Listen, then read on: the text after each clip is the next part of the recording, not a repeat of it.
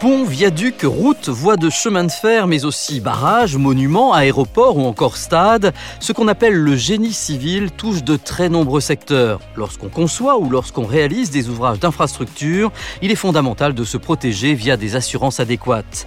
Bienvenue dans ce podcast consacré aux ouvrages de génie civil.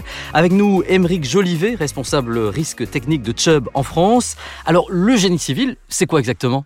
Donc, le génie civil au sens large concerne les ouvrages structurels comme par exemple les infrastructures de transport, urbaines ou hydrauliques. Il s'agit des ponts, tunnels, barrages, autoroutes ou encore les voies de chemin de fer qui nécessitent d'importantes études de sol ou études techniques. Ça s'explique par leur complexité architecturale ou les expositions auxquelles les ouvrages sont soumis, et enfin une maintenance irréprochable pour assurer une longue durée de vie. On entend parfois les termes d'ouvrage d'art. Est-ce que c'est euh, différent? Pas spécialement. C'est une autre notion. Elle est utilisée notamment lorsqu'on parle de ponts de grande portée ou de tunnels réalisés dans des conditions techniques compliquées. Les ouvrages de génie civil nous entourent au quotidien et nous permettent de nous déplacer, travailler ou encore produire de l'énergie.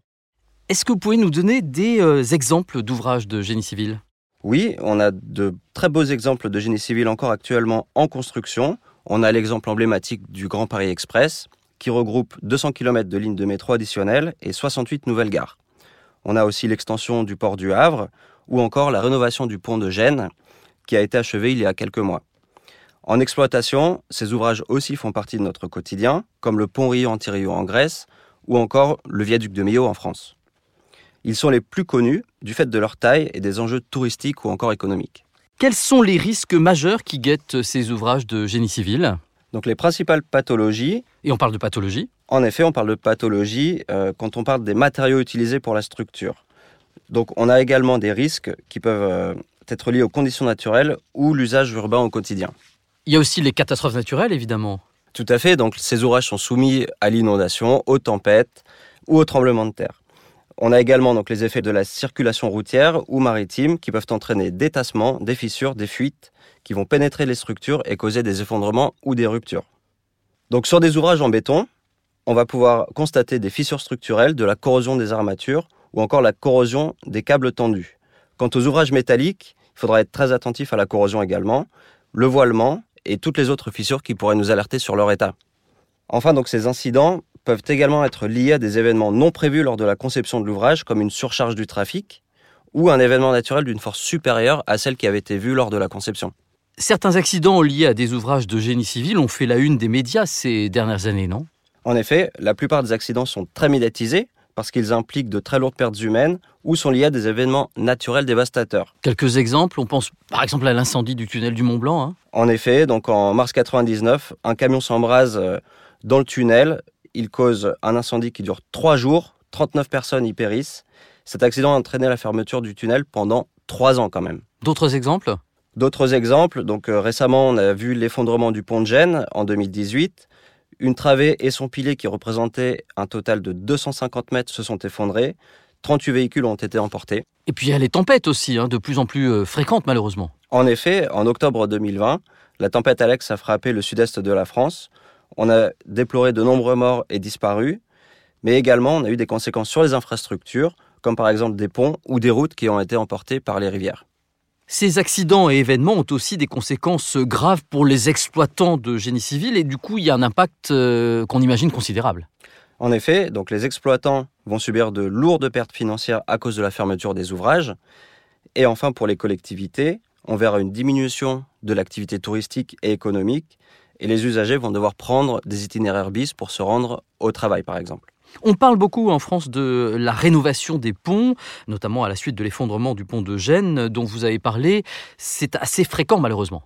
Tout à fait. Donc suite à l'effondrement du pont de Gênes, les débats ont été relancés au niveau gouvernemental sur l'état du patrimoine des ouvrages d'art en France. Donc dix sénateurs ont remis un rapport sur la sécurité des ponts en 2019. Ils préconisaient la mise en place d'un plan Marshall pour doubler les moyens affectés par l'État pour l'entretien et la rénovation des ponts.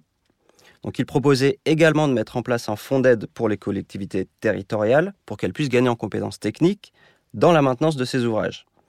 Un autre fait marquant dans ce rapport, il semble qu'il est encore impossible de connaître le nombre total de ponts en France, mais le constat est là, on a encore 25 000 d'entre eux qui présentent un risque réel. Et quelles sont les entreprises qui sont concernées par euh, les ouvrages de génie civil? Elles sont très nombreuses évidemment. Tout à fait, on va avoir trois types d'entreprises, donc des constructeurs, des collectivités locales ou encore des entreprises publiques d'État. Pour les constructeurs, les principaux aléas seront liés à la phase chantier, mais aussi la mise en route euh, de l'exploitation de ces ouvrages. Pour les collectivités locales, elles sont en charge des routes, ponts, tunnels, digues qui sont présentes sur leur territoire.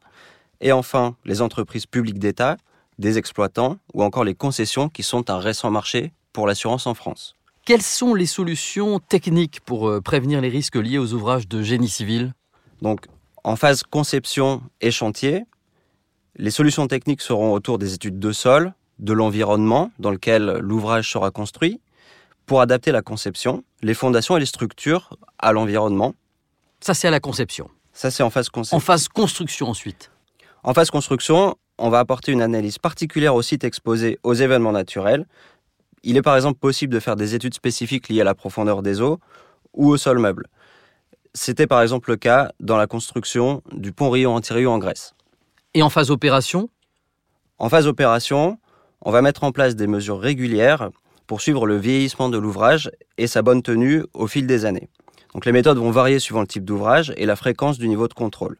Mais il est quand même recommandé d'analyser visuellement et régulièrement les fissures, couches de structure d'une route, corrosion pour des ponts, entretenir les drainages, les propriétés des matériaux, etc. Et évidemment, euh, chaque ouvrage de génie civil reste unique, donc il faut vraiment avoir tous les paramètres en, tête. Tout à fait, il a été construit, pensé dans un contexte, un environnement qui sera différent d'un autre ouvrage, et de nombreuses méthodes de maintenance et de prévention seront utilisées pour en assurer sa longévité.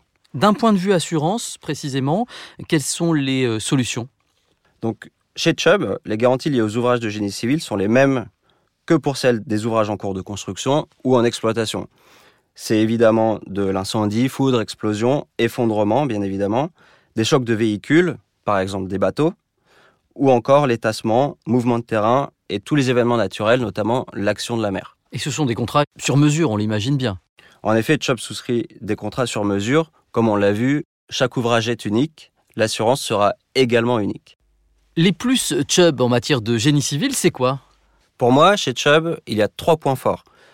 Tout d'abord, l'accompagnement, ensuite les équipes et enfin le produit. Alors l'accompagnement L'accompagnement, Chubb est là dès la phase conception, construction et exploitation de l'ouvrage. On mettra en place également un programme de prévention sur toutes ces phases et en cas de sinistre, les mêmes personnes seront là pour euh, notre assuré. L'équipe? Pour les équipes, les mêmes souscripteurs sont présents pour euh, la phase construction et la phase exploitation, ce qui permet une bonne transition entre ces deux contrats. Un bon suivi, oui, du coup. Tout à fait. Nos ingénieurs sont très présents auprès de nos assurés, ils sont spécialistes sur la construction ou l'exploitation des ouvrages, de même pour nos équipes indemnisation qui connaissent très bien ce secteur. Le produit? Donc le produit, on a parlé des garanties qu'on pourra proposer, mais également on a des garanties annexes telles que les frais de déblai, des pertes d'exploitation ou des frais de travail en heures supplémentaires. On pourra aussi coupler cette garantie, une garantie responsabilité civile, ou encore sur des garanties liées à l'environnement. Émeric Jolivet, responsable risque technique de Chubb en France. Vous pouvez retrouver ce podcast sur les différentes plateformes et sur le site internet de Chubb, chubb.com. Nos experts Chubb sont à votre disposition pour tout complément d'information. Ce podcast vous a été présenté par Chubb European Group SE, entreprise régie par le Code des assurances, située Tour Carpe Diem à Courbevoie, immatriculée au RCS de Nanterre, sous le numéro 450 327 374. Chubb European Group SE est soumise au contrôle de l'ACPR, située 4 places de Budapest, Paris 9e.